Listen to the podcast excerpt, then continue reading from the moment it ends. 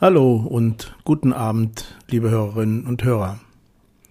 Ihr solltet mal wissen, in welcher Straße in Köln ich wohne. Denn da, wo ich ins Mikrofon spreche, sehe und höre ich das ganz normale Leben einer kleinen Großstadt, jeden Tag. Ich schaue also runter von der zweiten Etage eines Altbaus auf die geschichtsträchtige Straße Kölns, eine alte römische Straße, die gut zwei Kilometer weiter direkt auf den Kölner Dom zuläuft. Eine Straße, auf der täglich Menschen entlanglaufen, die Musik machen, die einfach vor sich her schimpfen, ihre Autos lang bewegen, mit dem Rad lang düsen, die ganzen Essenslieferanten und Lieferantinnen mit ihren dicken Rucksäcken, die Skater, die metallene Seitenwände der U-Bahn bespringen, meist nur wenige Male, bis die netten Nachbarn runterschreien, aufhören, bist du verrückt? Und sich die Skaterin schnell verdrückt. Die Straße, auf der so manche Demo lang geht, die Karnevalszüge, allen voran der Rosenmontagszug, also der Rosenmontagszug, aber vor allem auf der der Alltag spielt. Zehn Meter gegenüber stehen die Häuser, deren Bewohnerinnen ich schon teilweise über 30 Jahren begegne andere aber auch nur sehe oder wieder weggehen sehe.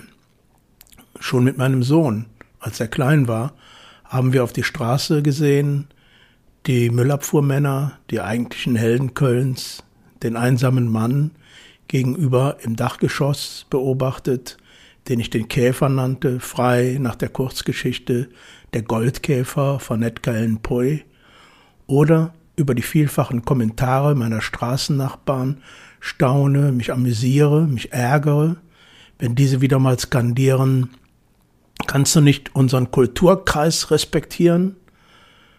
Weil der thailändische Nagelstudiobetreiber nicht daran dachte, dass es Sonntag ist, als er seine kleine leise Bohrmaschine benutzte, um eine Reklame an sein Geschäft anzubringen. Was soll ich noch erzählen?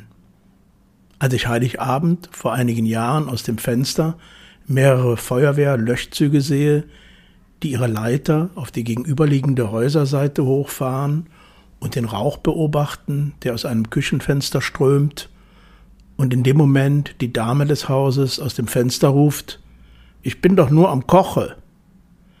Ja, und das Hotel linkerseits meines Ausblicks, das schon eine lange bewegte Geschichte aufweist, vor dem seit einigen Jahren leider mehrmals die Woche Polizeiwagen auffahren und nach längerer Diskussion wieder abziehen. Meiner Meinung nach ein Beweis, dass unsere NRW-Polizei die Meisterinnen der Deeskalation sind. Ich nenne sie gerne auch die besseren Sozialarbeiterinnen. Dies ist natürlich nur mit einem Augenzwinkern zu verstehen. Ich will nicht verhehlen, dass sich so manche aktuelle gesellschaftliche Debatte, die im Bundestag vielleicht noch halbwegs gepflegt abläuft, wenn wir die Beiträge der AfD und mancher CDU-Abgeordneter überhören, sich hier auf der Straße brutaler widerspiegelt. Ich sehe aber auch, weiter runter auf meiner Straße, vor dem Lebensmitteldiscounter und dem Bioladen, Leute, eigentlich ausschließlich Frauen, regelmäßigen Kontakt zu den bettelnden Frauen und Männern zu pflegen, ihnen Geld geben, aber auch Lebensmittel und Kleidung und vor allem Gespräche. Vielleicht gehe ich das nächste Mal weiter runter oder rauf und halte euch auf dem Laufenden, wie das Leben in meiner Straße so läuft. Jetzt aber zum weiteren heutigen Inhalt dieser Episode. Vorweg noch, ich habe am Mittwoch außergewöhnlicherweise, also diese Woche Mittwoch, den 28. Juni, noch einmal eine etwas aktualisierte, aber frühere Episode veröffentlicht, die einen oder anderen werden es schon gemerkt haben. Darin ging es damals in einem Gespräch mit Carmen Thomas auch um forensische Psychiatrie. Und ihr könnt ab Minute ungefähr 32 meine eigene Erzählung aus der Zeit meiner Arbeit in der forensischen Psychiatrie in Düren 1977 nochmal hören. So, die heutige Episode meines Podcasts vom Wachsaal in die Gemeinde, 45 Jahre deutsche Psychiatrie, na und? Ich habe sie heute genannt Tribut an die Freiheit. Enthält den zweiten und letzten Teil meines Gesprächs mit Stefan. Das ist noch einmal sehr interessant und auch bewegend, wie ich finde, wie Stefan sich trotz der vielen Jahre, man muss sagen, trotz der vielen Jahre im Maßregelvollzug entwickelt hat und welche menschliche Haltung am Ende den positiven Impuls für Stefans Lebensweg gab. Dann habe ich aktuell eine kurze Stellungnahme der SPD-Abgeordneten Heike Engelhardt eingestellt, weil in seiner 112. Sitzung der Deutsche Bundestag am 22. Juni 2023 unter Top 20a und 20b ein Gesetz zur Überarbeitung unter anderem zur Unterbringung in einer Entziehungsanstalt, also dem Maßregelvollzug nach 64 StGB, beschlossen hat. Der beschlossene Gesetzestext ist nachzulesen in der Drucksache 20-5913 auf Seite 23 unter viertens. Der Link ist auch in meinem Podcast-Blog zu finden. So, jetzt hier erstmal der O-Ton der Abgeordneten. Sehr geehrte Frau Präsidentin, liebe Kolleginnen, liebe Patientinnen und Beschäftigte im Maßregelvollzug. Wer kriminell ist und eine Straftat begeht, gehört ins Gefängnis. Wer krank ist, braucht einen Therapieplatz. Heute ist ein guter Tag für die forensische Psychiatrie, also für den Therapiebereich, in dem psychisch kranke oder von Suchtmitteln abhängige Straftäter behandelt werden. Denn heute gehen wir mit dem vorliegenden Gesetz einen wichtigen Schritt auch in der Reform des Paragraphen 64 im Strafgesetzbuch. Wir schärfen den Begriff der Abhängigkeitserkrankung und wir verhindern Fehlanreize. Übervoll sind die Stationen in den Fachkliniken für Entwöhnungsbehandlung, unter anderem durch Fehleinweisungen von Personen, die gar nicht abhängigkeitskrank sind, die sich im Maßregelvollzug in der Therapie ein Gefängnisleid erhoffen oder es schlicht bei langen Begleitstrafen über das Halbstrafenprivileg auf eine frühere Entlassung anlegen. Therapieunwillige und nicht zur Therapie geeignete Personen belegen Therapieplätze, die wirklich Kranke dringend benötigen. Und sie stören die Behandlung auf den Stationen. Dieser Personenkreis bestimmt darüber hinaus hauptsächlich die Zahl der Entweichungen aus den Psychiatrien. Nämlich dann, wenn sich im Verlauf der Behandlung herausstellt, dass die Therapie keine Aussicht auf Erfolg hat. Zum Beispiel, weil die betreffende Person gar nicht krank ist. Dann versuchen diese Patienten, sich der anstehenden Verlegung in den Strafvollzug zu entziehen. Seit mehr als zehn Jahren setze ich mich, früher als Mitarbeiterin einer psychiatrischen Facheinrichtung und jetzt als Mitglied im Gesundheitsausschuss dafür ein, dass dieser Zustand geändert wird. Deshalb freue ich mich auch persönlich, dass meine Bemühungen nun zum Erfolg geführt haben. Mehr noch freue ich mich aber für die Patientinnen in den Kliniken, die künftig wieder bessere Therapiebedingungen vorfinden und für die Beschäftigten im Maßregelvollzug, dass sie wieder ihrem Auftrag nachgehen können, der Behandlung. Eine weitere Aufgabe bleibt uns. Auch auf den Stationen im Maßregelvollzug, auf denen psychisch kranke RechtsbrecherInnen behandelt werden, weil sie zum Zeitpunkt der Tat vermindert schuldfähig oder schuldunfähig waren, herrscht drangvolle Enge. Hier wurden zwar zusätzliche Plätze geschaffen, aber dies reicht bei weitem nicht aus. Dies müssen wir im Blick behalten. Herr Minister Buschmann, Herr Staatssekretär Strasser, Fachkreise schlagen vor, eine Expertinnenkommission einzusetzen. Das halte ich für eine richtig gute Idee. Wir müssen die Ursachen für die steigenden Einweisungszahlen erkennen und dann die richtigen Schritte einleiten. Dies sind wir den Patientinnen und den Beschäftigten in der forensischen Psychiatrie schuldig. Vielen Dank. Was ihr dann noch in dieser Episode hören könnt, ist der gekürzte Vortrag von Klaus Obert auf der schon mehrmals erwähnten Fachtagung in Al-Scherbitz, 22. 23. April diesen Jahres, zur Transformation forensisch-psychiatrischer Versorgung.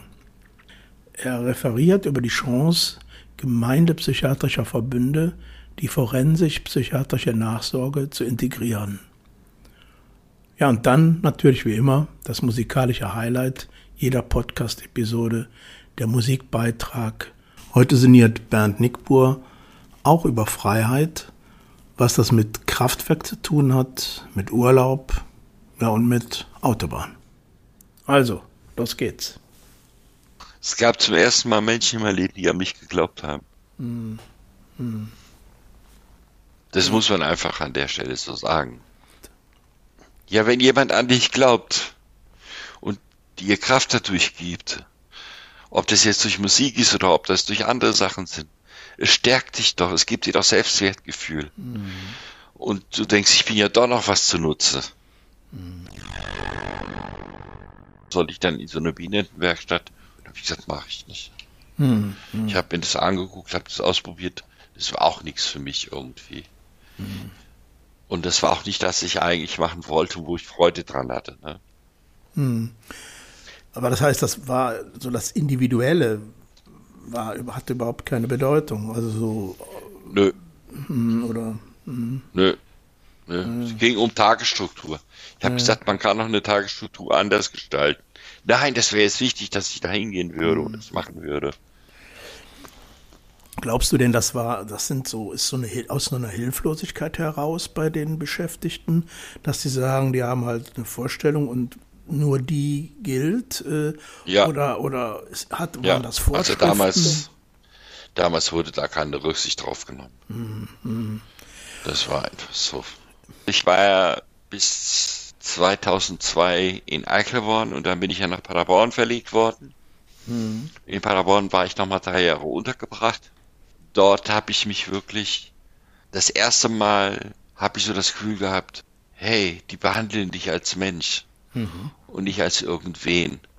Da gab es dann die Situation, wo ich gemerkt habe, vielleicht lohnt sich doch noch mal irgendwie das Ruder rumzudrehen, ne?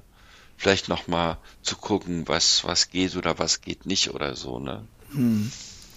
Konntest du dir erklären, warum das da anders ist? Also besser, wenn ich das ja jetzt so verstehe, als in Eichelborn. Sind das einfach ja, so also man wurde man wurde als Mensch behandelt, die Strukturen waren anders, es war relativ locker. Du hast ja schon gesagt, dass du bis 2002 dann in, in Eichelborn noch im Maßregelverzug warst und dann, war, ich weiß nicht warum, aber dann nach Paderborn verlegt worden bist. Hatte das einen Grund? Ja, ich brauchte diesen Sicherheitsstandard nicht mehr und dann okay. hat man gesagt, dann kann der auch nach Paderborn gehen, da ist er ganz gut aufgehoben. Ach so. Mhm. Ja. Das wird dann auch, ist dann auch gerichtlich festgelegt worden. Das da jetzt? Nee, das ist dann intern, wird das dann Ach gemacht. So, ne? okay. Mhm. Das wird dann intern gemacht. Aber dass es nochmal drei Jahre gedauert hat, mhm. das war nochmal heftig. Von der Zeit her, ne? Ja, ja, natürlich. Also ich hatte eine Haftstrafe von 18 Monaten mhm. wegen Fahren ohne Fahrerlaubnis, Unterschlagung von PKWs und Betrug.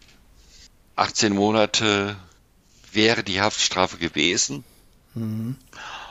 Und ich habe aus den 18 Monaten 14,5 Jahre gemacht. Das ist doch eigentlich unbegreiflich, ne? Also ich meine, ich bin ja jetzt, ich bin ja auch jemand vom Fach, ne? Aber ich, ich mir, mir ja. bleibt da die Spucke weg, ne? Wie das denn sein kann.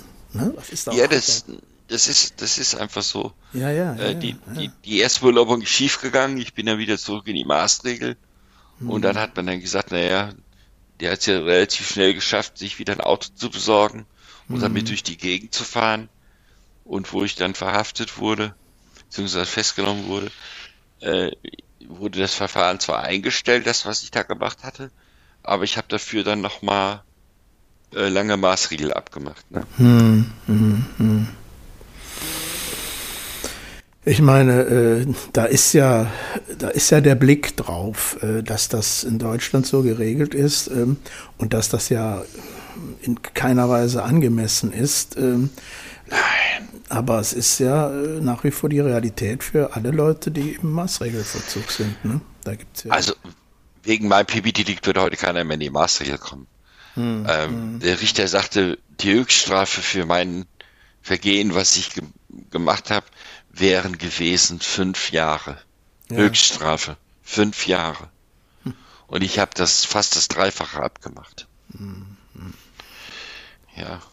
Also es gibt sicherlich noch Leute, die in der Maßregel sind, die auch nur ein kleines Delikt haben, aber die halt schon wie viele Jahre drin sind und ich kann mir auch vorstellen, dass viele sagen, nee, ich will nicht mehr raus. Ne? Hm.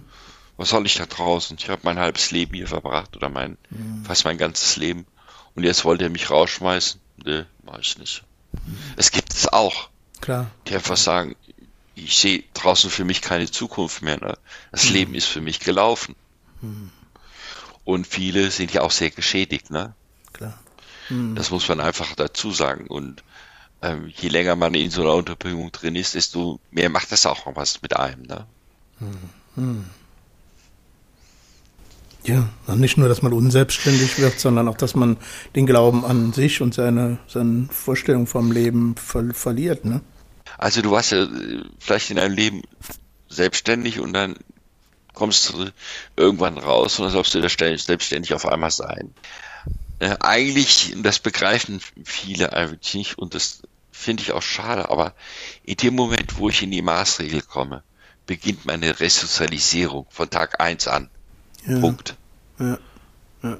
Deswegen ja. kommt man ja dahin, ne? Man, ja, also, so, mhm. und eine Resozialisierung beginnt damit, natürlich muss man dann was aufarbeiten, aber das dauert keine zehn Jahre. Mhm. Das kann mir keiner erzählen, dass man zehn Jahre dafür braucht. Und viele sagen, ja, wenn sie gesund sind, können sie wieder entlassen werden. Was heißt gesund? Hm. Hm. Ja, also ich, ich verstehe oder ich, ich, ich verstehe darunter, wenn jemand so weit wiederhergestellt ist, dass er mit seiner Erkrankung keine Straftaten begeht, hm. dann finde ich das einen gesunden Anteil. Ja, also es gibt ja auch in der Allgemeinpsychiatrie ganz viele Menschen, die ihr Leben lang krank sind. Kommt die deswegen in die Maßregel? Mhm. Nein. Also auch, nicht, auch nicht immer in, in die Klinik, ne? sonst sind die auch viele ja. dann außerhalb in ja. Einrichtungen oder so. Und ja, ja. Ich, ich finde, das ganze System ist irgendwie schräg. Hast du denn Hoffnung, dass sich da was Grundlegendes ändert? Ich hoffe es ja. Ich habe da ganz ja. große Hoffnung, dass sich das, dass sich da irgendwas ändert und dass viele Menschen aufstehen und viele Menschen auch sich mal darüber informieren, was bedeutet das? Hm. Ja, viele verknüpfen einfach damit nur, wenn jemand in der forensischen Psychiatrie Sexualstraftäter, Mörder, Kinderschänder. So hm. ist hm. aber nicht. Ja, ja. Da gibt es auch ganz viele darunter, die das nicht sind. Aber ich finde, wir müssen da das System überdenken. Und auch differenzieren wahrscheinlich und, und ja, anpassen ja, auf jeden Fall. den heutigen Vorstellungen. Mhm. Ja. Du, du bist ja jetzt, äh, ich sagte es eben schon mal, Genesungsbegleiter. Auch das habe ich jetzt in vielen Folgen dieses Podcasts schon mal erklärt. Ich hatte ja auch schon mit einigen äh, gesprochen in, in diesem Podcast. Das sind dann Genesungsbegleiter, die dann wiederum in der allgemeinen Psychiatrie heute arbeiten. Ähm, aber dieser Weg aus der forensischen Psychiatrie, so wie du sie jetzt vorhin beschrieben hast bis jetzt, und daraus über so eine ich sag mal, Ausbildung zum Genesungsbegleiter. Ich will das jetzt hier gar nicht unbedingt vertiefen, wie das funktioniert, aber im Grunde genommen bist du ja jetzt an der anderen auf der anderen Seite, wenn ich das so sagen darf, auch in der Forensik, aber eben als Angestellter mit einem bestimmten Aufgabengebiet. Was mich nochmal interessiert ist, wie, wie kommst, wie bist du da hingekommen? Wie ist der Weg von, vom vom Patienten zum Genesungsbegleiter in der forensischen Psychiatrie? Ich versuche mal so, so ein bisschen zu erzählen. Ja. Ich habe meine Freizeit damit verbracht. Also es gibt hier in, in Paderborn einen Verein, der, das nennt sich die SBI, Sozialpsychiatrische Initiative. Genau, die hatten hier so ein Kontaktcafé gehabt in Paderborn. Ja. Und da bin ich zufällig, weil zufälligerweise reingestolpert in dieses Café. Und das gefiel mir ganz gut, weil sich da Menschen getroffen haben, die nicht psychisch krank waren und die psychisch krank waren. Mhm. Und dann habe ich dann angefangen, in diesem Café ehrenamtlich zu arbeiten. Mhm. Das war nach deiner Entlassung? Also Nein, es war noch während meiner Unterbringung. Ah, okay. Mhm. Damit habe ich meine Freizeit dann ausgefüllt, außer Musik. Und ich habe gemerkt, dass da Menschen sind, die überhaupt nicht gefragt haben, wo kommst du her, wieso bist du da, sondern schön, dass du da bist. Mhm. Ja, so, und dann äh, kam dann irgendwann die Frage, kannst du dir dann vorstellen, hier ein bisschen mitzuhelfen und zu arbeiten? Ja, ich weiß nicht. ja, wir können es ja mal probieren und so. Und ich bin dann irgendwie äh, in der SWI hängen geblieben. Ich habe dann ganz lange Kaffee gemacht, habe ganz viel positive äh, Sachen erlebt, wo Menschen mir positive Rückmeldung gegeben haben und mir das Gefühl gegeben haben, ich bin was wert, ich werde gebraucht. Und ich konnte so auch über meine Vergangenheit reden und über meine Erfahrungen, die ich hatte und so. Ich habe ganz viel gemacht. Ah, ich habe dann unten im Café erstmal so Schichten übernommen. Dann habe ich dann angefangen, ähm, Karaoke-Veranstaltungen zu machen im Café. Mhm. Ähm, es wurde mir ziemlich viele Aufgaben zugeteilt, um äh, zum Beispiel die Kasse zu verwalten, Bestellungen zu machen oder Getränke zu bestellen. Das, was man so für den alltäglichen Bedarf da unten braucht, Pizzas zu kaufen, die wir dann aufgebacken haben und an mhm. die Klienten, die dort waren, für einen Obolus zu übergeben. Das war eine ganz tolle Sache. Ich habe ganz viel Erfahrung gemacht. Und da gab es so eine Musikgruppe, die die äh, gemacht haben. Und dann hat der damalige Leiter gesagt, hey Stefan, wie sieht's aus? Hast du Lust, da mal mitzumachen? Und ich denke, ja, so eine kleine Band wäre gar nicht schlecht. Und da habe ich dann gesagt, okay, mache ich. Und habe dann auch ganz tolle Menschen kennengelernt, äh, mit denen ich heute immer noch gut befreundet bin. Wir haben dann auch Musik gemacht und diese Musikgruppe hieß dann die tanzenden Synapsen. Der Schlagzeuger konnte kein Schlagzeug spielen. Aber es war irgendwie, man, man hat so eine, so eine, so, so ein Gefühl gehabt, ja, da wollen Leute Musik machen und egal wie schräg sich das alles anhört, es macht verdammt viel Spaß, mit denen ja. irgendwas zu machen. Mhm, mhm. Und dann habe ich das dann auch gemacht und bin dann immer zu den Proben gefahren. 2005, als ich entlassen wurde aus Paderborn, aus der Klinik, habe ich natürlich weiter gearbeitet in der SWI, auch in diesem Café, habe das noch ganz lange weitergemacht und hatte zwischendurch auch so Maßnahmen, Sachen gehabt, die dann schiefgegangen sind. Und dann bin ich wieder ins Café zurückgegangen. Und da habe ich zum ersten Mal gemerkt, da kann ich mich verwirklichen. Ne? So, ich kann mit Menschen in Kontakt treten. Und das sind Menschen, die mir gut gesonnen sind, die mir nichts Schlechtes wollen.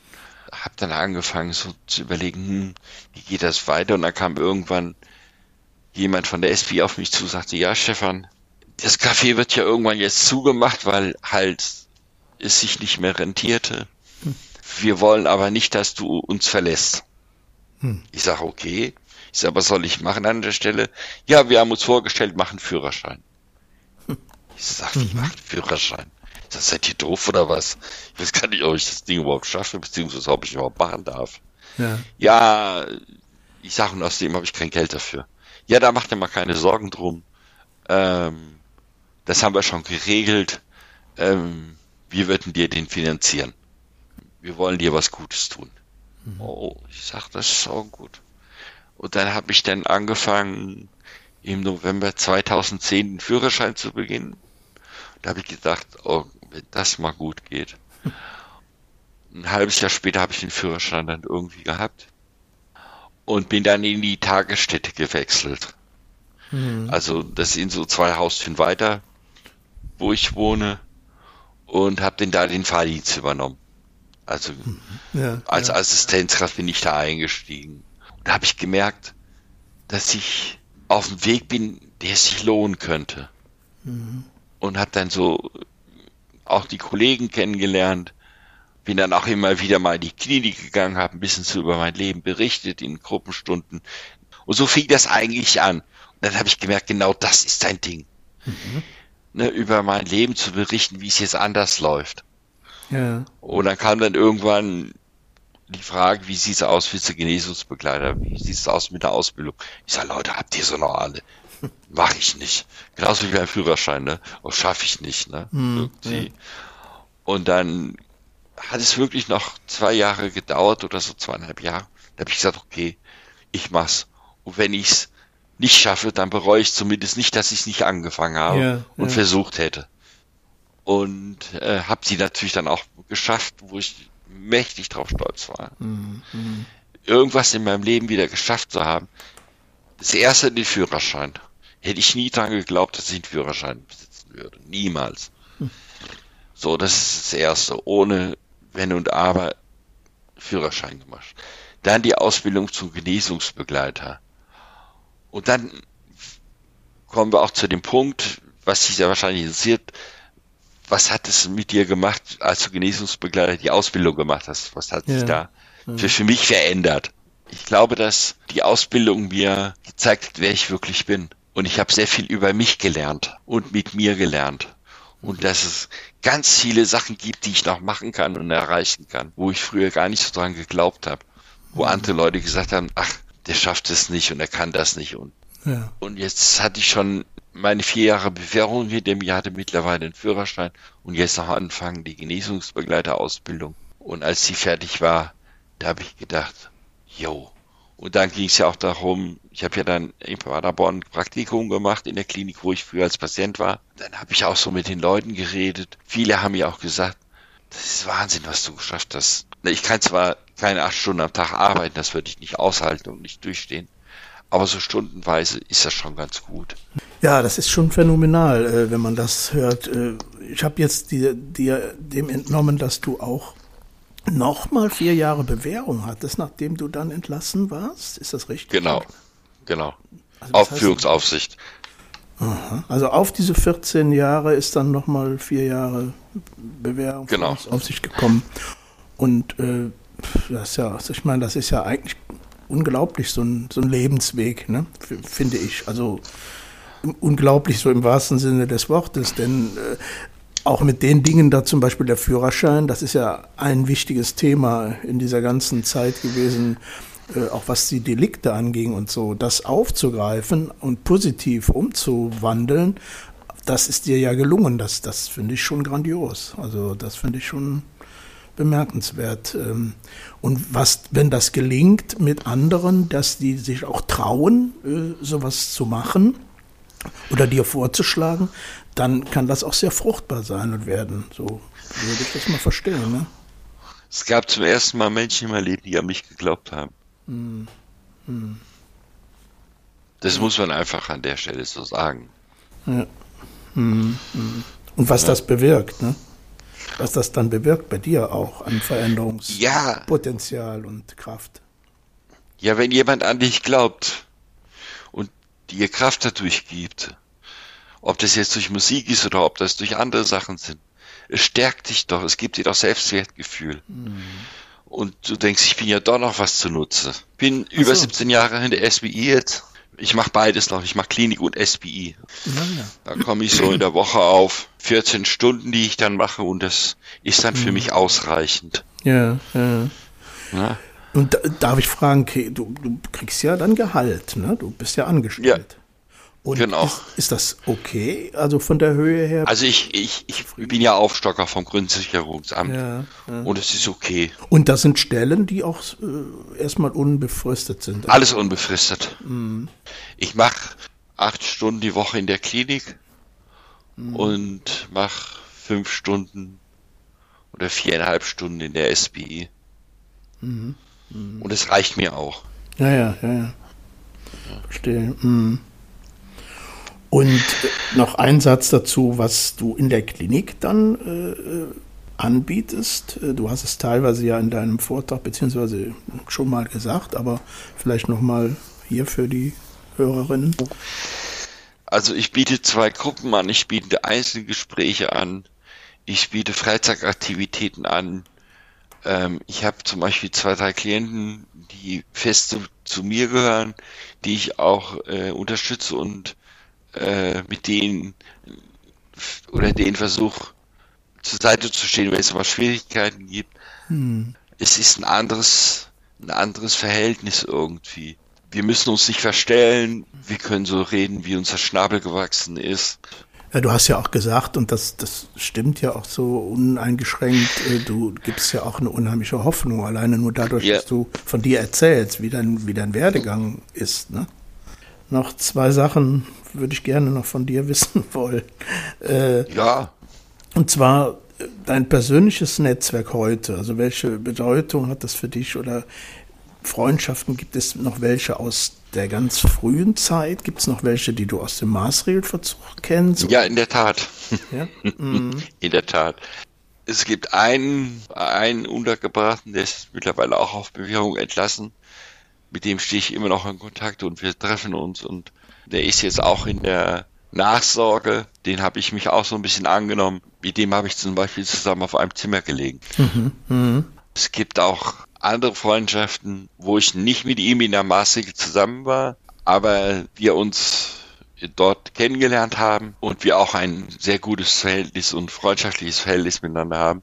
Und der sagt auch, es tut manchmal ganz gut mit dir zu reden, weil ich manchmal so konfus bin irgendwie Hm. und es hilft mir. Mhm. Mhm. Deine Ratschläge. Ich sage immer, du musst meine Ratschläge dir nicht zu Herzen nehmen. Du kannst dir damit machen, was du willst. Aber nimm dir das raus, was du brauchst. Kollegen, die früher mich behandelt haben, da ist auch eine gute Freundschaft, ja Freundschaft, kolleg kollegialische Freundschaft entstanden, Mhm. Mhm. mit denen ich auch über alles reden kann, ne? egal was gerade anliegt oder wenn es mir mal schlecht geht. Ich bin ja auch nicht ganz gesund. Es gibt so Phasen, wo ich so ein bisschen flipplig bin, wo ich so ein bisschen äh, durch bin. Dann gibt es noch die Ärztin, die mich früher aufgenommen hat und heute meine Kollegin ist. Also es gibt viele Menschen, die mir sehr am Herzen liegen und die ich sehr schätze. Und auf Äh, die du auch zugre äh, also, ähm, zurückgreifen kannst. Ja, auf jeden Fall. Leben. Auf jeden Fall, kein Problem, kein Problem. Mhm. Mhm. Und wenn, wenn's, wenn mal was ist oder so, dann kann ich auch mal sagen, hier, äh, hast du mal einen Moment Zeit für mich oder so? Ja klar, kein Problem.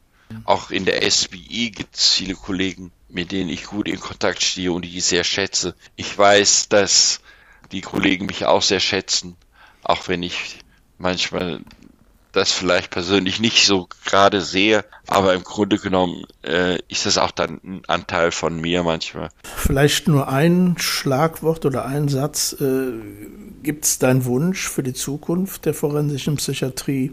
Und wer, glaubst du, müsste sich da am meisten bewegen, um dass sich da was positiv verändert? Ich glaube, die Politik ist jetzt ganz groß gefragt, dass sie da irgendwas bewegen. Ich denke auch, dass wir zukunftsorientiert arbeiten sollten, also die Menschen nicht jahrelang wegsperren, sondern dass man auch gucken muss, wie schnell kriegen wir den hier wieder raus und wie schnell können wir den in die Gesellschaft zurück integrieren. Um nicht, ne, die, die richten ja auch viel Schaden an den Menschen an. Lass ihn krank sein, wie er will, aber solange er keine Straftaten mehr seiner Krankheit mehr begeht, ist doch alles gut. Ja, ja, ja. Ja. Hm. Und ich glaube, die Pandemie, die hat auch vielen Menschen zugesetzt. Das ist einfach so. Und da ist auch viel kaputt gegangen und den Bach runtergelaufen. Nochmal zusätzlich, ne, obendrauf. zu Ja, auf jeden Fall. den Missständen. Hm. Ja, Ich würde wirklich jetzt mal zur, zur letzten Frage für heute zumindest äh, kommen wollen. Und zwar haben wir ja schon am Anfang auch mal über Musik geredet, so einem die Bedeutung für dich, aber du weißt, dass in diesem Podcast ja auch immer äh, ein Teil am Ende äh, auch ein Musikbeitrag ist von, von meinem Mitautoren hier, äh, dem Bernd Nickbuhr. Äh, gibt es heute für dich, äh, du hast ja den, den Christian Löhr schon genannt, gibt es noch andere Musik, die du heute hörst, aus den verschiedensten Gründen? ja, ich höre ganz gerne Cat Stevens, Mhm. weil das hat auch gute positive Erinnerung. Stevens schon weiß. Ich höre auch äh, deutsche Schlager, Mhm. das was mir gefällt. Ja. ich muss nicht immer so traurige Musik haben, wenn es mir nicht gut geht, dann gucke ich eher nach heitere Musik. Mhm. Mhm. Also ich habe ich hab früher selbst Musik gemacht.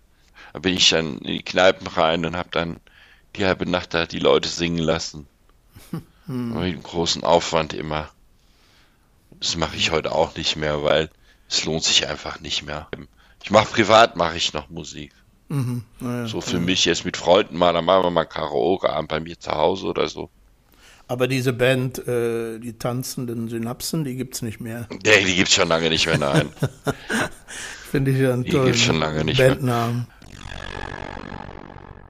wünsche den Menschen, die Unterstützung brauchen, auch die Unterstützung erfahren, die ich erfahren habe und auch die nötige Zuwendung. Das, das ist so ein ganz großes Anliegen für mich. Ja, und ich meine, du bist ja mittlerweile auch ein äh, erfahrener Vermittler zwischen diesen Welten, zwischen diesen unterschiedlichen ja. Universen, muss man ja schon fast sagen, ja. zwischen dem, was da innerhalb der Forensik stattfindet und außerhalb. Ne? Also wenn man denkt, früher musste ich den Ersten immer zuhören, was die mir erzählen. Ja, Heute hören sie mir zu. ja, ja, ja. Und das mit großer Begeisterung, auch mhm. mit viel Skepsis und mit viele Fragenzeichen, aber das interessiert mich nicht. Hauptsache, Sie müssen mir mal zuhören. Ja, ja. Und was ich immer noch wichtig finde, einfach eine bleibende Anregung zu hinterlassen, ne, für alle. Mal drüber nachzudenken. Das ist einfach so. Für die, für die ganz Unbeteiligten auch. Äh, ja. Ja. ja. denn, denn da spielt ja sich, sagen wir mal, eine Veränderung äh, am, am ehesten ab, da in der Gesellschaft, die, die ja. die wenigsten Berührungspunkte haben. Ne? Stefan, ja. Ich möchte dir wirklich nochmal sehr, sehr, sehr danken. Du bist da sehr offen und sehr, sehr angenehm und gehe fest davon aus, dass viele, die das hören werden, auch für sich da positive Schlüsse daraus ziehen und auch mal gucken und mal genauer hingucken, wie du dir das auch wünschst, äh, dass da einfach auch Leute mal in dieses schwere Thema forensische Psychiatrie reingucken. Ich danke dir sehr herzlich dafür. Danke dir auch.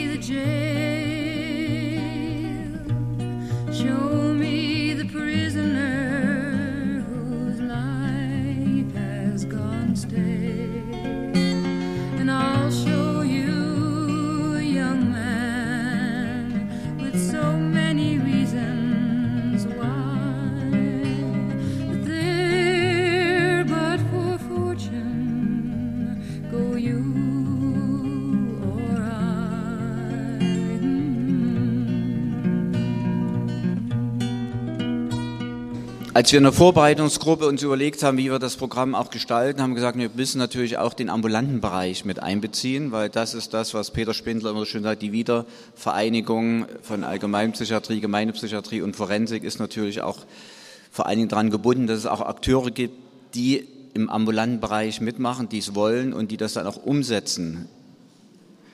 Und damit haben wir geschaut, was gibt es so in Deutschland und Klaus Obert, mir schon lange bekannt, alter DGSPler, äh, in der Aktion psychisch Kranke aktiv und vor allen Dingen in Stuttgart langjährig dort den Gemeindepsychiatrischen Verbund aufgebaut und auch an der Bundesarbeitsgemeinschaft Gemeindepsychiatrischer Verbünde aktiv. Und heute wird ein spezieller Aspekt der Nachsorge forensisch untergebrachter Patienten, die auch weit weg ist von Stuttgart, die Einrichtung, deswegen gerade wichtig ist, wie sie wieder in der Gemeinde Fuß fassen und wie das aussehen kann, was für Ergebnisse gehen, wird uns heute vorstellen. Schön, dass du da bist, Klaus. Du hast das Wort. Für die Integration der Forensik bzw. der forensischen Nachsorge in die Gemeindepsychiatrie brauchen wir einen gemeindepsychiatrischen Verbund. Der kann auch anders heißen, aber eine verbindlich geregelte Vernetzung unter den Leistungserbringern unter Federführung der Kommune. Vielen Dank für die Einladung, hier unsere Ergebnisse, aber auch vor allen Dingen die enge Kooperation mit der Forensik am Zentrum für Psychiatrie in Weißenau vorzustellen. Ich habe 40 Jahre in Stuttgart gearbeitet. Zuvor war ich auch 1980 so circa neun Monate hospitieren in Triest und in Arezzo und habe heute auch noch enge Kontakte zu Triest. Aber das nur am Rande. Ja, und seit einem Jahr bin ich in, in Altersrente. Das darf man, glaube ich, auch mal an der Stelle erwähnen. Kurzen Satz dazu, was ich Ihnen vermitteln will. Dann werde ich etwas zum Gemeindepsychiatrischen Verbund in Stuttgart sagen und speziell eben zur forensischen Nachsorge bei uns. Guck ganz kurz auf eine Evaluation, die wir seit 2009 durchführen. Die mache ich allerdings kurz und darf schon mal äh, darauf verweisen, dass da ein Artikel in der nächsten Zeitschrift Recht und Psychiatrie darüber folgt und werfe dann noch einen Blick in die Zukunft. Für uns ist es eigentlich geregelt, dass die Forensik Bestandteil des, der Gemeindepsychiatrie ist und damit natürlich auch des Gemeindepsychiatrischen Verbundes, dass wir gemeinsam mit Zentrum für Psychiatrie auf der Weisenau übereingekommen sind, dass wir keine Sonderstrukturen wollen und auch keine eingerichtet haben, sondern eine enge wechselseitige Kooperation zwischen der Klinik und dem Gemeindepsychiatrischen Verbund besteht und dass ich hier vor allem eben die forensische Nachsorge, wie wir das versucht haben umzusetzen in den letzten ja fast schon 20 Jahren an unserem Beispiel am Gemeindepsychiatrischen Verbund darstellen. Gemeindepsychiatrischer Verbund in Stuttgart, das Leitmotto oder die Leitlinie Bundesarbeitsgemeinschaft Gemeindepsychiatrischer Verbunde heißt, niemand darf verloren gehen und vor allem keiner kann es allein.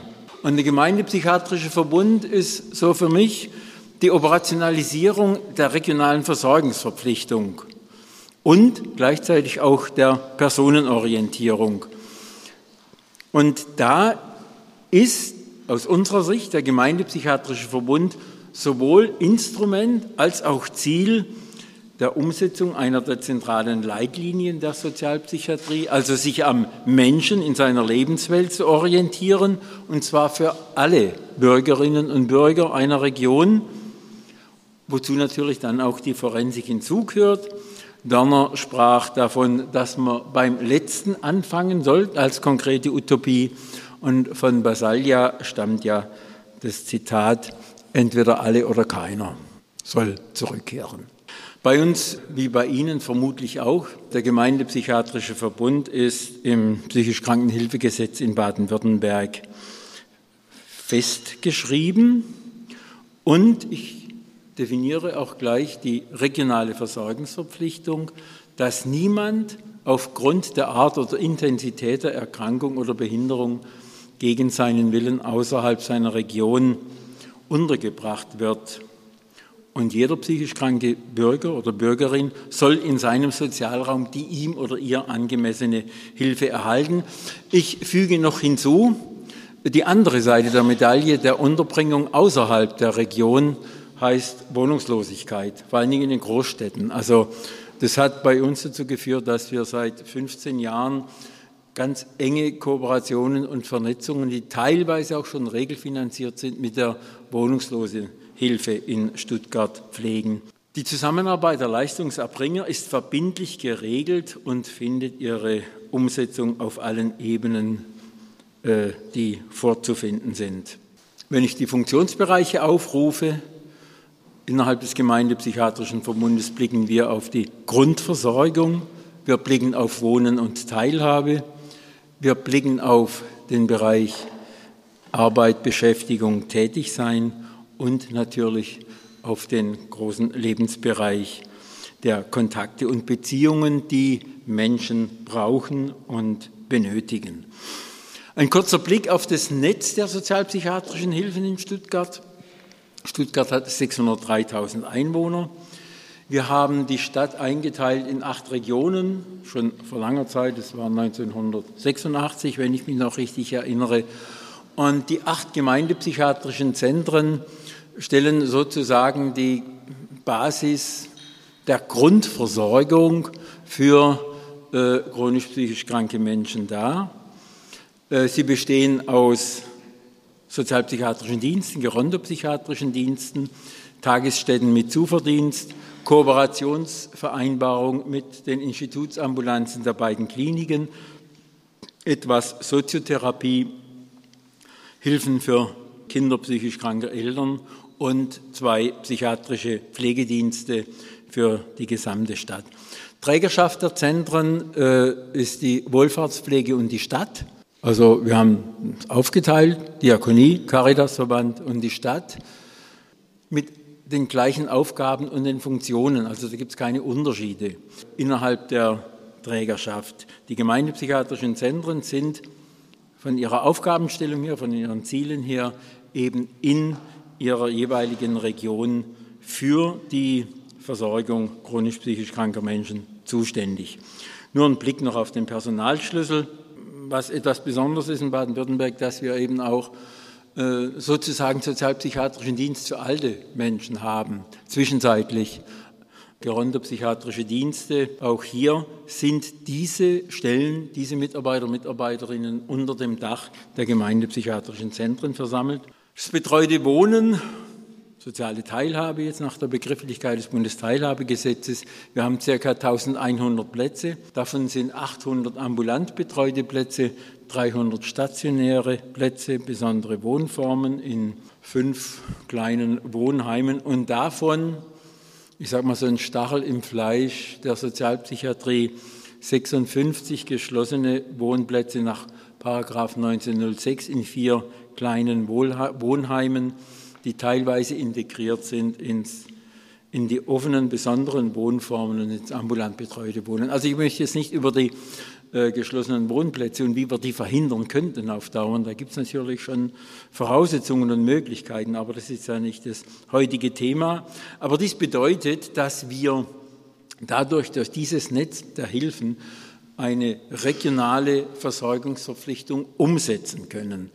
Und äh, wir bekommen immer noch wöchentlich Anfragen aus der ganzen Republik, auch aus Re Regionen, die sich sozialpsychiatrisch definieren, äh, die nach Unterbringungsmöglichkeiten in geschlossenen Wohnplätzen äh, fragen. Wir weisen die natürlich zurück mit der Antwort, ihr seid für eure Bürger und Bürgerinnen selbst verantwortlich und müsst Angebote finden. Das vielleicht nur ganz kurz am Rande in Klammer gesetzt, gesetzt zur Diskussion um, um äh, geschlossene Wohnheimplätze nach 1906. Ich kann schon vorneweg sagen, Entlassungen aus der Forensik finden bei uns nicht statt in geschlossene Wohnheime.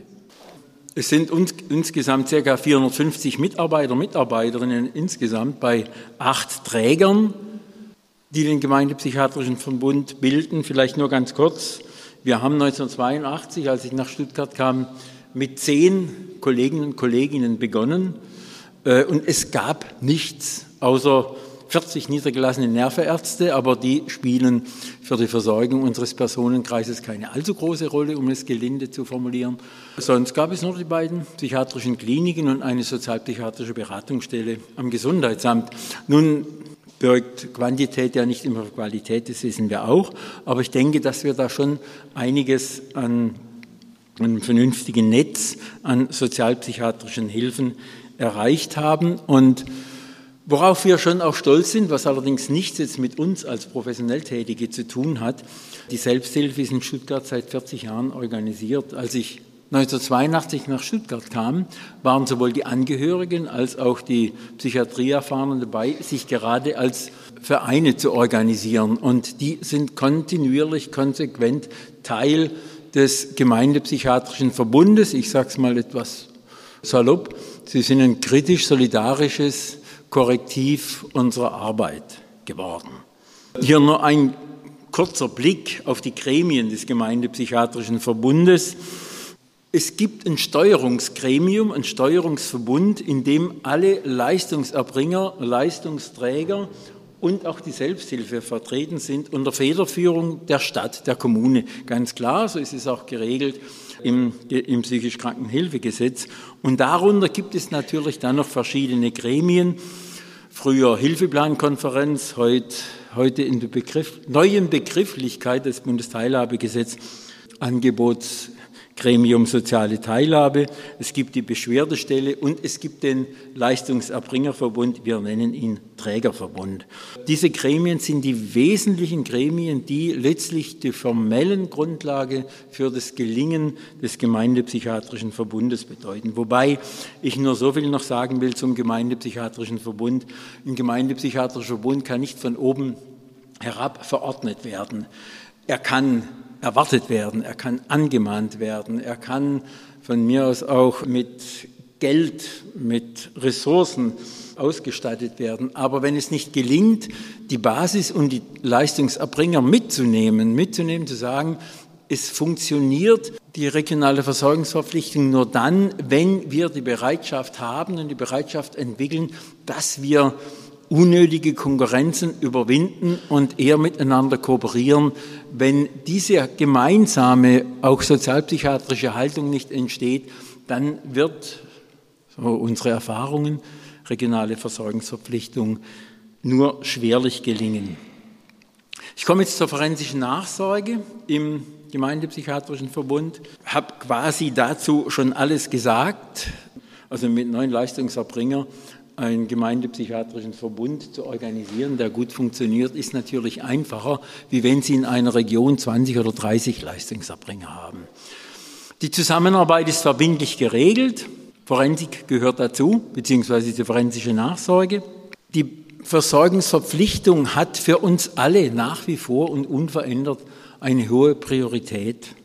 Und es besteht als Prozess bei allen natürlich Reibereien und Schwierigkeiten, die es immer mal wieder gibt, das gehört ja auch dazu, aber es besteht schon ein hohes gegenseitiges Vertrauen und hohe Wertschätzung untereinander, in dem die gemeinsame Verantwortung im Vordergrund steht. Wir haben seit ungefähr 2000 oder noch vor 2000 begonnen, einen engen Kontakt mit der eh schon sozialpsychiatrisch ausgerichteten forensischen Klinik am Zentrum für Psychiatrie Weißenau zu pflegen. Zentrum für Psychiatrie Weißenau war eine der Zentren, die in Baden-Württemberg nicht als einzige, aber fast als einzige seit langem sozialpsychiatrisch ausgerichtet sind und da auch natürlich die forensische Klinik, die dann da hinzugehört. Wir haben gegenseitige Hospitationen und Fortbildungen durchgeführt und was wirklich beeindruckend ist, die Weißenau ist ja 120 Kilometer von Stuttgart entfernt. Der Sozialdienst der forensischen Klinik hat, glaube ich, bislang seit 2004 keine einzige Hilfeplankonferenz versäumt. Das heißt, Einmal im Monat findet Hilfeplankonferenz statt. Jetzt heißt es ja anders die Umstellung aufs Bundesteilhabegesetz. Die kommen regelmäßig in die Hilfeplankonferenz, wenn sie Menschen haben, die wieder entlassen werden sollen und zurückgebracht werden können in Stuttgart. Ich sage etwas zur Behandlung, also der medizinisch-psychiatrischen Behandlung von ehemaligen forensischen Patienten auch Patientinnen, wobei äh, das natürlich, wie bei Ihnen auch und überall im Strafvollzug, der Anteil der Frauen natürlich relativ niedrig ist. Äh, wie wird die psychiatrische Behandlung sichergestellt? In der Regel findet die Behandlung in den Institutsambulanzen statt, der beiden Kliniken, vereinzelt auch bei niedergelassenen Nervenärzten, äh, aber zunehmend abnehmend. Äh, die Zahl der Behandlungen durch niedergelassene Nervenärzten mit der forensischen Institutsambulanz im Hintergrund. Und solange die Weisung besteht, die gerichtliche Auflage für die Betroffenen, wenn die Medikation hinzugehört, muss die Veränderung der Medikation mit der forensischen Institutsambulanz abgestimmt werden. Das heißt natürlich, dass da eine ganz enge Kooperation der Bausteine des Gemeindepsychiatrischen Verbundes mit der forensischen Institutsambulanz und den allgemeinen psychiatrischen Institutsambulanzen besteht. Allerdings, was ja eigentlich auch ganz logisch sich aus der Alltagsarbeit ergibt, ob und wie diese Auflage, diese Weisung dann aufrechterhalten wird, das liegt eindeutig in der Hand der Mitarbeiter und Mitarbeiterinnen der betreuenden Einrichtungen und Dienste in Stuttgart. Wir haben dann uns überlegt, dass es sicherlich sinnvoll wäre, mal die Menschen, die zurückkehren, wie viele es sind, wie viel äh, wieder aus der Weißenau nach Stuttgart äh, zurückkommen und wie diese Menschen betreut werden und dann auch, wie es aussieht, wenn die gerichtlichen Auflagen, die Weisungen ausgelaufen sind.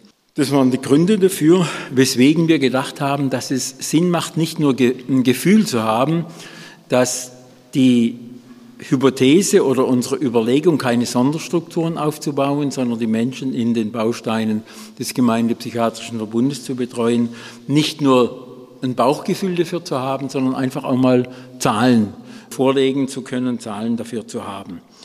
Wir haben dann begonnen, 2010 bis 2013 eine erste Erhebung durchzuführen, in dem alle Rückkehrer und Rückkehrerinnen aus der Forensik erhoben wurden. Die Zahlen wurden uns unter Wahrung des Datenschutzes natürlich von der Forensischen Klinik zur Verfügung gestellt. Äh, und 2014 bis 2017 eine zweite Erhebung durchgeführt und dann zum 31.12.2019 eine quasi katamnestische Nacherhebung durchgeführt, was aus den Menschen geworden ist, die in die erste Erhebung, also zwischen 2010 und 2013, eingegangen sind. Insofern spannend, weil zu dem Zeitpunkt die gerichtlichen Auflagen quasi bei allen schon abgelaufen waren. Und dann war natürlich die Frage interessant, ja, sind die Menschen noch in Betreuung oder wo, wo sind die, was machen die, was tun die? Ja, ich gehe ganz kurz bloß auf die Ergebnisse ein. Äh, die soziodemografischen Merkmale, die, glaube ich, brauche ich hier nicht näher vorzustellen, die decken sich auch mit denen, die Frau Carofilio vorher kurz vorgestellt hat und die Sie ja aus Ihrer Arbeit sicherlich auch kennen. Also in die erste Erhebung 2010 bis 2013, in der Zeit kamen 41 Menschen nach Stuttgart zurück, 35 Männer, sechs weiblich, Alter, Schwerpunkt ungefähr zwischen 41 und 60 Jahren. Zweite Erhebung, also zwischen 2014 und 2017, waren es 28, davon allerdings nur zwei Frauen. Die Unterbringung und Betreuung erfolgte, also quasi über die Hälfte äh, wurde im ambulant betreuten Wohnen begleitet und betreut. In besonderen Wohnform, offene Wohnheime jeweils acht und geschlossene Wohnheime, deswegen sage ich, hatte ich vorher Jein gesagt, nach 1906, äh, in, im Zuge der ersten Erhebung drei, im Zuge der zweiten Erhebung eine, allerdings nicht nach der Entlassung, sondern während der Zeit, einmal zwischen 2010 und 2013 und bei der zweiten Erhebung zwischen 2014 und 2017. Hauptsächlich eben die weitere Betreuung und Begleitung im ambulant betreuten Wohnen und in den offenen Wohnheimen. In der zweiten Erhebung war eine Rückverlegung in die Forensik wieder erforderlich. Großer Anteil natürlich äh, Menschen mit psychotischen Störungen. Die, Zahl, die, Zunahme der Menschen mit Persön Persönlichkeitsstörungen in der zweiten Erhebung ist nicht signifikant. Das liegt sicherlich an der geringen Anzahl der Gesamtgruppe, da in der Forensik, Weisenau, wie glaube ich auch in anderen, in anderen forensischen Kliniken auch, auch das haben Sie auch aus Italien berichtet, äh, die Zahl der äh, psychotisch äh, erkrankten Menschen zugenommen hat. Großer Anteil natürlich an Menschen mit Doppeldiagnosen. Die ärztliche Versorgung, ist vorher schon erwähnt, zum großen Teil natürlich in der psychiatrischen Institutsambulanz, weil Logischerweise kennen Sie ja auch die Flexibilität der Institutsambulanz natürlich schon bei Begrenzungen, die auch dort vorliegen, doch natürlich höher ist als beim niedergelassenen Nervenarzt. Beide Kohorten verweisen auf vorrangig einen Schulabschluss, aber auch äh, eine Anzahl, nicht geringe Anzahl von Menschen ohne Schulabschluss, nur 13 von 41 hatten in der ersten Kohorte einen beruflichen Abschluss, in der zweiten sechs von 28 Personen. Dementsprechend natürlich auch das vorrangige Einkommen äh, über Grundsicherung und Transferleistungen und etwas, was glaube ich auch überall festgestellt wird, äh, ein deutlicher Anstieg äh, von Personen mit Migrationshintergrund zu verzeichnen. Es gab also in, innerhalb der beiden Erhebungen aufgrund der bestehenden Weisungen keine einseitigen Abbrüche, wesentlich bedingt dadurch, da bei allen Personen ja diese Weisungen bestanden.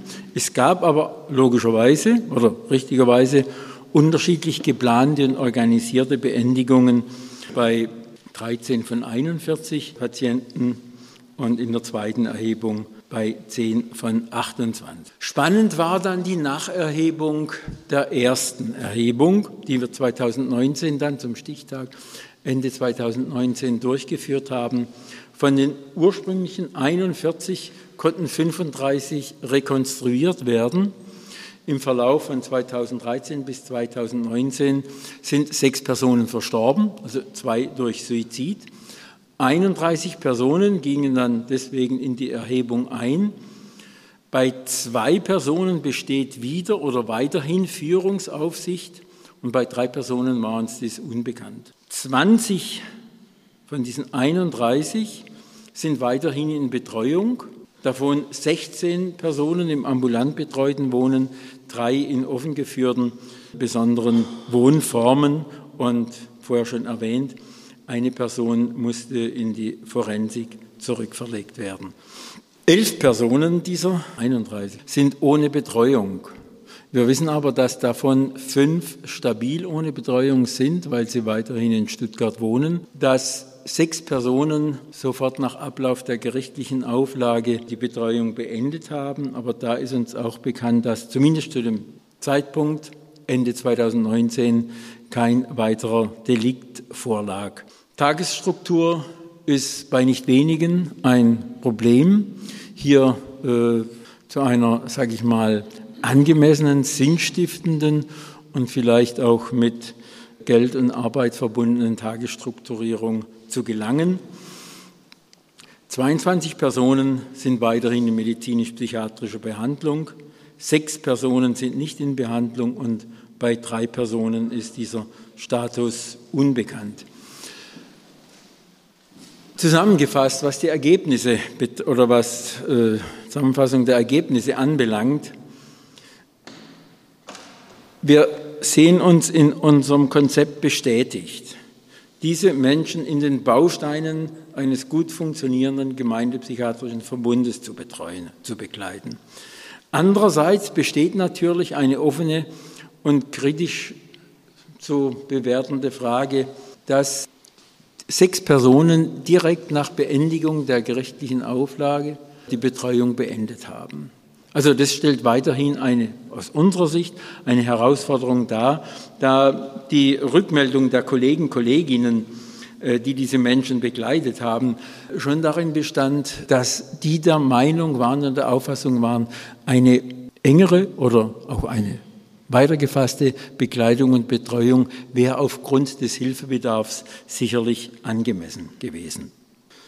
Eine äh, Hypothese könnte sein, dass wenn wir, wenn wir in den, und das gilt übrigens natürlich nicht nur für die Nachbetreuung ehemalig, ehemalig forensisch untergebrachte Personen, das gilt äh, insgesamt für den Personenkreis, die im Gemeindepsychiatrischen Fund betreut werden. Was, wir, was uns fehlt, ist, und da glaube ich, seid ihr in Leipzig ja um einiges weiter, was uns fehlt, ist flexible medizinisch-psychiatrische Behandlung in den Einrichtungen. Also wir würden uns wünschen, auch wenn wir natürlich Anhänger des psychosozialen Paradigmas sind und immer noch kritisch gegenüber der, wobei sich da ja auch viel verändert hat, unstrittig. Ich, wenn ich so in die letzten 45 Jahre Blick in meine beruflichen Laufbahn, dass es natürlich Gott sei Dank auch viele Sozialpsychiater und Sozialpsychiaterinnen zwischenzeitlich gibt, die äh, das Soziale, das Psychosoziale auch in ihrem Denken und Handeln integriert haben. Und ich gehe mal davon aus, dass die Rückkehr der neurobiologischen Psychiatrie auch gescheitert ist. Äh, das stammt jetzt nicht von mir, sondern äh, von ausgewiesenen Experten. Aber das nur am Rande in Klammer gesagt. Was wir benötigen, und da würde ich sagen, wäre es auch möglich, an den einen oder anderen Menschen eher ranzukommen und zu begleiten, zu betreuen, vielleicht auch in dem einen oder anderen Fall weitere Delikte zu vermeiden oder akute Krisensituationen und, und, und, wenn wir Ärzte und Ärztinnen in unseren flexibel, alltags- und lebensweltorientierten, niederschwelligen Einrichtungen mit dabei hätten. Fasse zusammen. Für die Integration der Forensik bzw. der forensischen Nachsorge in die Gemeindepsychiatrie brauchen wir einen gemeindepsychiatrischen Verbund. Der kann auch anders heißen, aber eine verbindlich geregelte Vernetzung unter den Leistungserbringern unter Federführung der Kommune.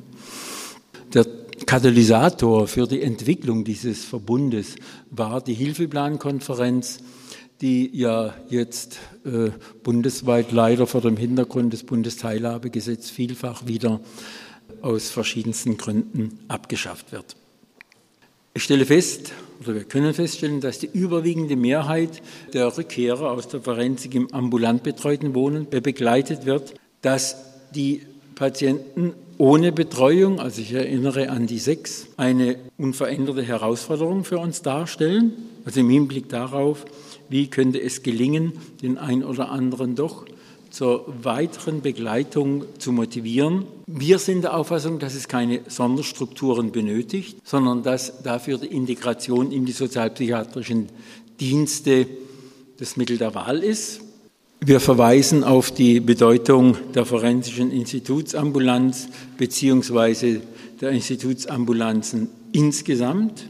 Und es braucht, hört sich ja sehr lapidar an, aber in der Praxis nicht immer ganz so einfach umzusetzen, eine verbindliche und vertrauensvolle Kooperation zwischen allen beteiligten Akteuren und forensische Nachsorge wie Sozialpsychiatrie grundsätzlich fußt und basiert auf einem niederschwelligen, alltags- und lebensweltorientierten Ansatz, so wie ich das bei Hans Thiersch gelernt habe.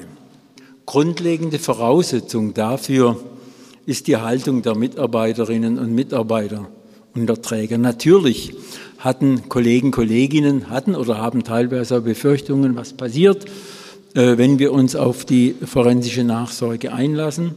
Durch die gegenseitigen Hospitationen, durch Besuche von Kolleginnen und Kolleginnen in der forensischen Klinik konnten diese Befürchtungen weitgehend abgebaut werden. Die sozialpsychiatrische Grundhaltung beinhaltet natürlich die sozialpsychiatrische Leitlinie beim sogenannten letzten Beginnen, sonst wird das Ganze etwas wirkungslos. Und an dieser Haltung müssen wir kontinuierlich arbeiten, es ist kein Selbstläufer. Auch gerade junge Kolleginnen und Kolleginnen so mit dem sozialpsychiatrischen Impetus nicht zu impfen, sondern dazu motivieren, dass es Sinn macht, sich mit den Leitlinien der Sozialpsychiatrie zu identifizieren. Und es geht, was jetzt die Forensik anbe anbelangt, es geht darum, eben in diesem Konstrukt des Gemeindepsychiatrischen Verbundes einen Empfangsraum zu schaffen, damit diese Betreuung eben und Begleitung möglich wird. Und die wiederum hat natürlich schon, nicht nur natürlich, aber schon ihren wesentlichen Grund in dieser Haltung der gemeinsamen Zusammenarbeit und in der Verantwortung dafür, auch für die sogenannten schwierigsten oder etwas, äh, soll ich sagen, etwas seriöser ausformuliert für Menschen mit komplexem Hilfebedarf da zu sein und die Verantwortung dafür zu haben. Und dafür braucht es wiederum die erforderlichen strukturellen Rahmenbedingungen, Kooperationsvereinbarungen, die Gremien im Gemeindepsychiatrischen Verbund und die konsequente Miteinbeziehung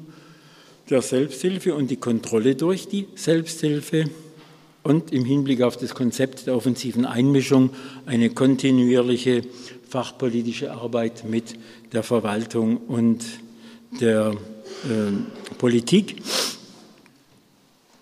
gerade das Bundesteilhabegesetz, so schwierig die Umsetzung ist und wir noch sehr weit weg sind von der Utopie, äh, die im Bundesteilhabegesetz formuliert ist, dass es aber schon Paragraphen gibt, die die Möglichkeit der Rückkehr äh, der Forensiker im Unterschied zu vor Bundesteilhabegesetzzeiten eher ermöglichen dieses muss allerdings von den Akteuren vor Ort eingefordert werden. Der Leistungsträger von allein wird es nicht machen. Da sind wir Leistungserbringer gefordert, uns zusammenzuschließen und zu sagen, jawohl, die Forensiker gehören eigentlich in die Leistungsvereinbarungen hinein äh, und können dann, so machen wir das seit jeher, in der Eingliederungshilfe und durch die Eingliederungshilfe betreut werden und begleitet werden. Ja, soweit mal meine Ausführungen. Einigermaßen bin ich noch in der Zeit geblieben. Vielen Dank.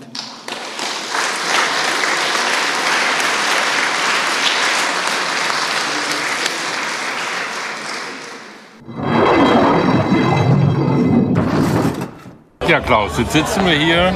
Ja. Das abends draußen Live-Atmosphäre kurz vor der letzten Episode des Podcasts. Und wer kommt? Und wer kommt? Ja. Bob Dylan kommt. Bob, Bob Dylan kommt quasi. Glaubt uns kein Mensch, dass der kommt. Ja, zumindest steht da hinten ein Foto an der Wand.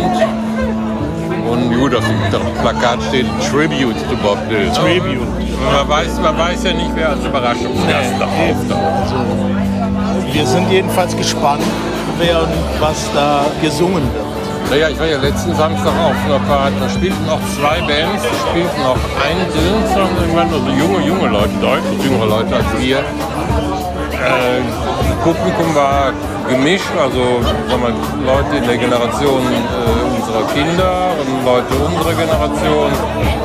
Und die haben, die zwei Bands haben gute Rockmusik gespielt. Und wie bei jeder Party in Köln ab 10 Uhr Black First.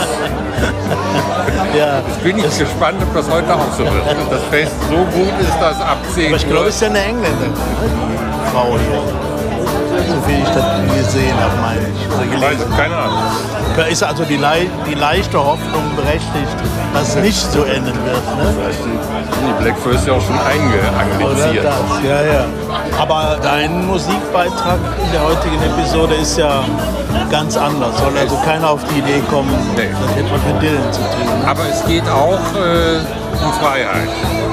Ah ja, Bewegungsfreiheit, Fortbewegungsfreiheit. Stimmt. Äh, Freiheit hinter Mauern oder vor Mauern ja, oder wie auch immer. Vormauern oder Aufmauern, wie auch immer. Ja. Auf jeden Fall Fortbewegung von einem Ort zum anderen ist ja auch eine Form von Freiheit. Auf jeden Fall. Ich denke mal, das ist zwar heute wieder mal eine sehr lange Episode, es, äh, weil wir da einiges reingepackt haben. Aber ich finde, man kann ja auch in so eine Sommerpause ruhig mit einer längeren Episode reingehen.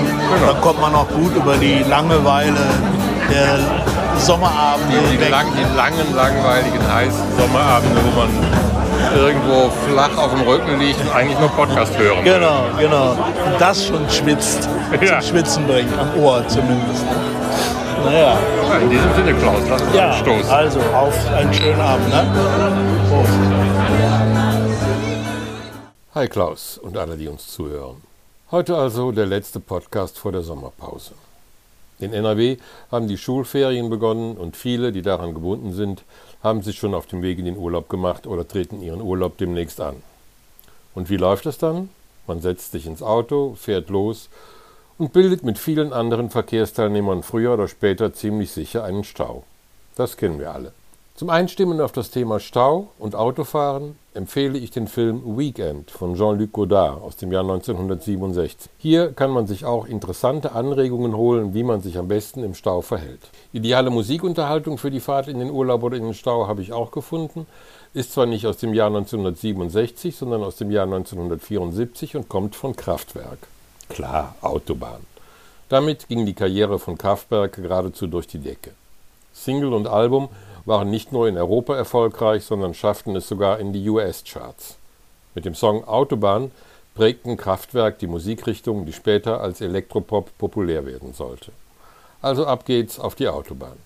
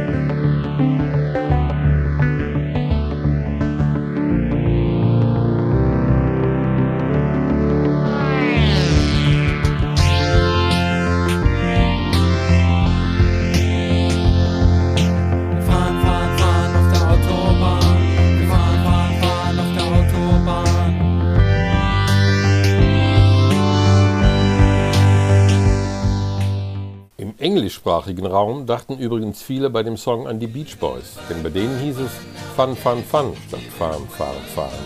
Und die waren mit einem T-Bird unterwegs.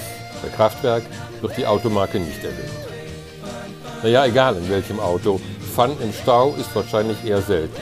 Fahren allerdings auch. Ein anderer Song von Kraftwerk beschäftigt sich mit Fahren in einem sommerlichen Großereignis aus der Welt des Sports. Das passt heute besonders gut in den Podcast, denn morgen am 1.7. startet es wieder. Die Tour de France. Wieder ein Song zum Thema Fortbewegung. Radfahren hat allerdings den Vorteil, dass man dabei höchst selten in einen Stau gerät. Die Single Tour de France erschien 1983, das Album 2003 zum 100-jährigen Bestehen der Tour de France. Als die Tour 14 Jahre später in Düsseldorf, der Heimat von Kraftwerk, gestartet wurde, gab es ein Konzert der Band zum Tourbeginn. Sehr passend sind die Mitglieder von Kraftwerk doch selbst begeisterte Radsportler. Und für alle, die noch weiter durchstarten wollen, empfehle ich den Song Kometenmelodie, auch vom Album Autobahn. Dann geht's ab in die Stratosphäre. Wir hören jetzt den Song Tour de France in der Single-Version von 1983. Allen einen schönen Urlaub, schöne Ferien und fahrt vorsichtig. Bis demnächst im Stau, in der Stratosphäre oder auf dem Fahrrad. Macht's gut und take care.